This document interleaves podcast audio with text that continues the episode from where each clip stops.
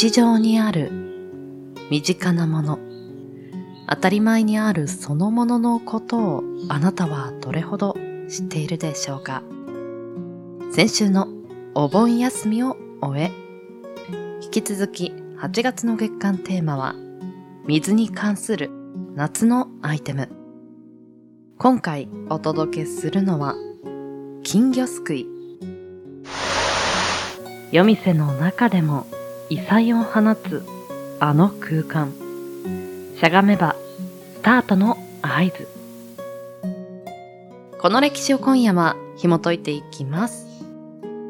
7名のパーソナリティが毎週木曜日、週替わりにお届けするコンテンツ、モノ歴、モノの履歴書。今夜の担当は、おじいさんです。金魚すくいの遍歴に、リンクザストーリー。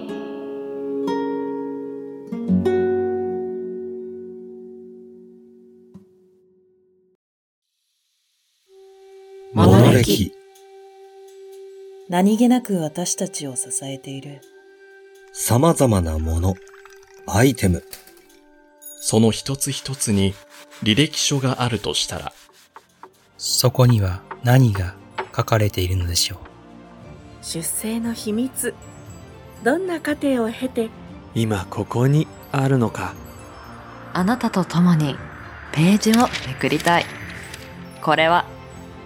ものの履歴書。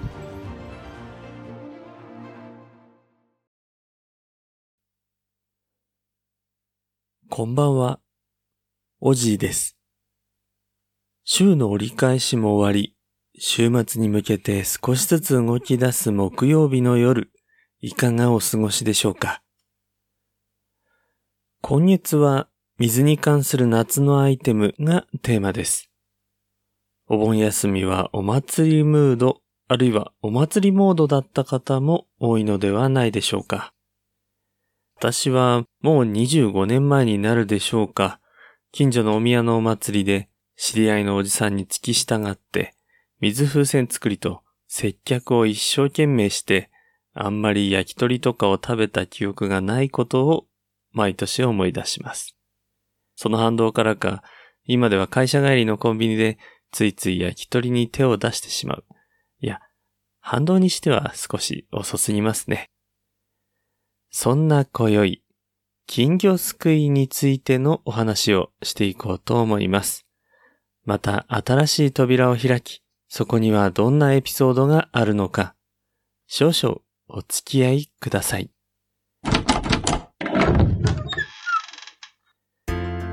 金魚すくいとは、浅い水槽の中の金魚を薄い紙を張った輪ですくい上げる遊び。祭りや縁日などの露店で行われると広辞苑には載っています。屋台で言うと定番、お祭りといえばの代表的なものですよね。すくい物と呼ばれるスーパーボールすくい、それからアクリル宝石すくいなど、最近はそういったものも増えてきていますが、私の子供の頃は金魚すくいがまだ優勢だったように思います。どちらもキラキラいろんな色が綺麗にプールを流れている様子が印象的ですね。しかし金魚すくいも負けず赤い金魚たちがひらひら泳いでさらにその中に黒いデメキンがくるくる回っているその姿に思わずやりたいとか買ってなどなどダダをこねてあげく金魚を取れればいいのですが取れなくて泣きじゃくるそんな子供時代があったようななかったような。では金魚すくいの遊び方からおさらいしましょう。まずお金を払うと小さめのお椀と輪っかのついた棒。そこに紙が貼られているものが渡されたのではないかと思います。その棒状のものポイと呼びます。皆さんもご存知かもしれません。そのポイをビニールプールのようなものに突き刺し、ポイに貼られた紙に金魚を乗せて瞬間的にお椀を入れるというまさにタイムトライアル。紙が水に濡れる前に結果を出すべき、いわばスポーツ的な存在なのはご承知の通りです。ポイという名前自体は、ポイポイすくうとか、使った後ポイポイ捨てるとか、いろいろな言われ方があるようです。そこに貼られている紙は和紙を使ったものが多く、その紙はスペア紙、あるいは替え紙などと呼ばれて販売されています。ちなみにプラスチックになる前、このポイは茶筒を型にしてその周りに針金を巻き、ペンチで留めて枠を作り、これに和紙を貼るという形式で作っていました。金魚卸問屋が冬にやる仕事の一つとして作られていたようです。そして、ポイといえば忘れてはいけないのが、もう一種類、茶色いモナカで作った経験のある方もいるかもしれません。私は洗濯バサミで挟んだモナカで作った記憶があります。あるいは一般的には金属の2本の棒をモナカに突き刺してそれですくうということの方が多いようです。いずれにせよすぐに水に濡れるとすくえなくなってしまうのでタイムアタック的要素とスキルを磨き上げる中でクラスの金魚すくい王が誕生するようになります。金魚にはたくさんの種類があるんですね。比較的船の体型に近いものを和金。ずんぐりとした体に長いヒレを持つ竜金。目玉が左右に飛び出ているもの、皆さんご存知デメ金などなど。そして、これらをどんどん品種改良していったものも金魚の仲間としてカウントされています。では、この金魚すくい、一体いつから始まったのでしょうか？文献としては江戸時代後期に書かれた浮世絵にその記載があったようです。しかし、そもそもなぜこれが金魚である必要があったのか、そしてそれをどうして救おうとしたのかということも気になってまいります。これを金魚の来歴から紐解いていきましょう。金魚は約1600年から1800年前、中国、秦の時代に長江で発見された赤い船、これが起源だと言われます。突然変異によって生まれたこの船、10世紀頃に宮廷で飼われるようになっていきまして、改良が進んで華やかで美しい姿になっていきます。それが室町の終わりから戦国時代にかけて日本に渡来してきます。この時入ってきたものを後に和金と呼んで、その後の時代に入ってくるものとはまた区別をしていきます。江戸時代にはお侍さんが副業として金魚の養殖を始めていきます。もともと中国では宮廷で飼われるようになったわけですから、高級な身分の方々しか見れない。まあ、そんなお魚だったわけですが、養殖を始めるとなると、すなわち大量生産からの価格抑制が起こります。宮廷で親しまれてきた魚が庶民の鑑賞用としても親しまれるようになっていきます。なぜ宮廷で重宝されていったのでしょう？これは赤い船からできた魚が金魚と言われるゆえんに隠されていそうです。金魚の基本の色としては赤あるいは金色になります。あるいは金色と赤が混ざった色、まあ主金色とも表現されていたそうですが、中国で呼ばれる金魚、これを珍油と言ったそうです。この珍油と同じ音でお金が余ると書く単語があるそうで、蓄財につながる縁起のいい魚の名前とされていたそうです。そして金色なので豊かさや権力を象徴しますよね。さらに仏教、儒教の影響で赤い色は西アジアの方では神聖視されていました。まあ日本人でも赤には魔除けの意味が込められていることが多いですよね。そうして渡来してきた金魚。赤も金色も両方の色が入っているこのお魚は高い身分の人も庶民にも縁起のいい生き物として広まっていくことになります。さあ、そんな金魚すくい、誰が始めたという詳細は特にわかりませんが、例えば歌川国吉という浮世絵師が描いた絵だと、金魚に足が生えていてとても面白く描かれていたように、浮世絵や錦絵の中に表現されていきます。この頃はタイムアタック的な要素が実はとてもあったそうで、すくった金魚の持ち帰りが可能になったのは明治時代の後半。江戸時代の金魚すくいではまだポイが登場しておらず、金属の網ですくっていたそうです。今度、明治で持ち帰り可能とした時に網ですくってしまうと商売上がったりとなってしまうところもあり、ポイのようなものが誕生していきます。プラスチック製のポイや持ち帰りの袋が登場するのは昭和になってから。ですので、江戸、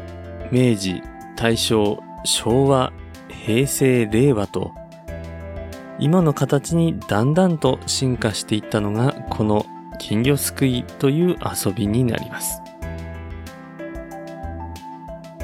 さて、こうした変遷を遂げた金魚すくいですが、江戸時代のタイムアタック的要素をまだまだ受け継いでいるそんなイベントがあります。奈良県大和郡山市で行われる全国金魚すくい選手権です。令和4年の昨年3年ぶりに開催された後、今年は8月20日に大会が終了しています。これ人数すごいんですよ。個人では合わせて1000人ほど、団体でも300弱のチームを上限として、しかも奈良県の参加者の方は奈良県の予選大会があるということなんですね。この大会では約1000匹の金魚が泳ぐ水槽から1人1枚のポイで3分間に何匹すくえるかを競うそうです。この時ポイは破れたら終わりだそうなので3分間持つのかななんて思ったりしますけどね。そしてなぜこの奈良県大和郡山で金魚すくいの全国大会が行われているのかということですが、これは18世紀、金魚の文化が江戸時代に入ってきた後、庶民にだんだん広がっていくわけですが、窮乏化した藩、藩士の生活を支えるため、仕事として金魚の養殖をこの大和郡山の地でしていったことがきっかけのようです。ちなみに、金魚の三大産地は、この奈良県大和郡山のほか、愛知県弥富市、それから東京都は江戸川周辺の3カ所だそうです。夏の風物詩の金魚すくい。金魚はシンボルとして夏の涼しさをイメージするそういうアイコンとしても活躍しているように思います。そこには赤や黄色の縁起のいい色として、そして水の中をスイスイと進むそういった涼やかさを私たちに与えてくれるそういうシンボルでもあるんだなということがわかります。金魚すくい自体は私も好きでしたが、すくってもなかなか育てるということができない子供時代でいました。皆さんも今年金魚すくいで金魚を持ち帰る際は、屋内用、屋外用の買い方なども参考にしながら、まだまだ残暑厳しい折、帰宅してからの一時の涼やかさを与えてくれる、そんな存在として、金魚をお家にお迎えしてみてもいいのかもしれません。それでは今回はここまで。今宵のお相手はオジーでした。皆様、良き週末を。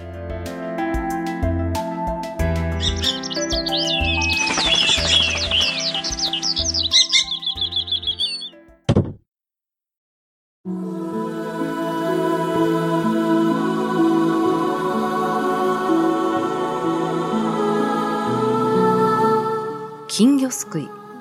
金魚すくいに欠かせないアイテム、ポイ。語源ってどんなところにあるんだろうと、少しワクワクしながら聞いていたんですが、ぽいぽい取れる、ぽいっと捨てれるといったものすごくシンプルな内容だったことに、なんだか逆にびっくりしてしまいました。まんまやないかいと。まあ長い間日本で楽しまれてきた遊び、少しずつ改良を重ね、お客さんにとっても楽しく、金魚屋さんにとっても利益の上がるものに進化し続けてきたこのゲーム。夜店を歩いていて、向かい側から来る人が金魚をすくったビニール袋を持っていたりすると、あの人お祭り楽しんでるなぁという羨ましい気持ちに駆られたことはありませんか？けど、生き物だし、飼うには責任が出てくるからなぁと、やりたいけど、ちゃんと育てられるかなという葛藤に誰しも駆られたことがあるのではないでしょうか。今は育て方などはウェブであったり図書館であったりとすぐ検索したり調べられたりするものだと思いますので、ちょっと挑戦してみてもいいんじゃないですか家に帰って金魚たちがいたりすると、もしかしたら楽しいかもしれませんね。おじいさん、お疲れ様でした。では来週、8月31日木曜日、テーマは噴水。お相手は紫さんです。番組の感想もしくはお便りは、ツイッターアットマーク、SAKO アンダーバー、PODCAST、サコ、ポッドキャスト。アカウント名は、モノレキチャンネルにてお待ちしております。ツイッターの投稿も、ハッシュタグ、カタカナモノレキにてつぶやいていただけると嬉しいです。ではまた来週、この時間に、ポッドキャストでお会いしましょう。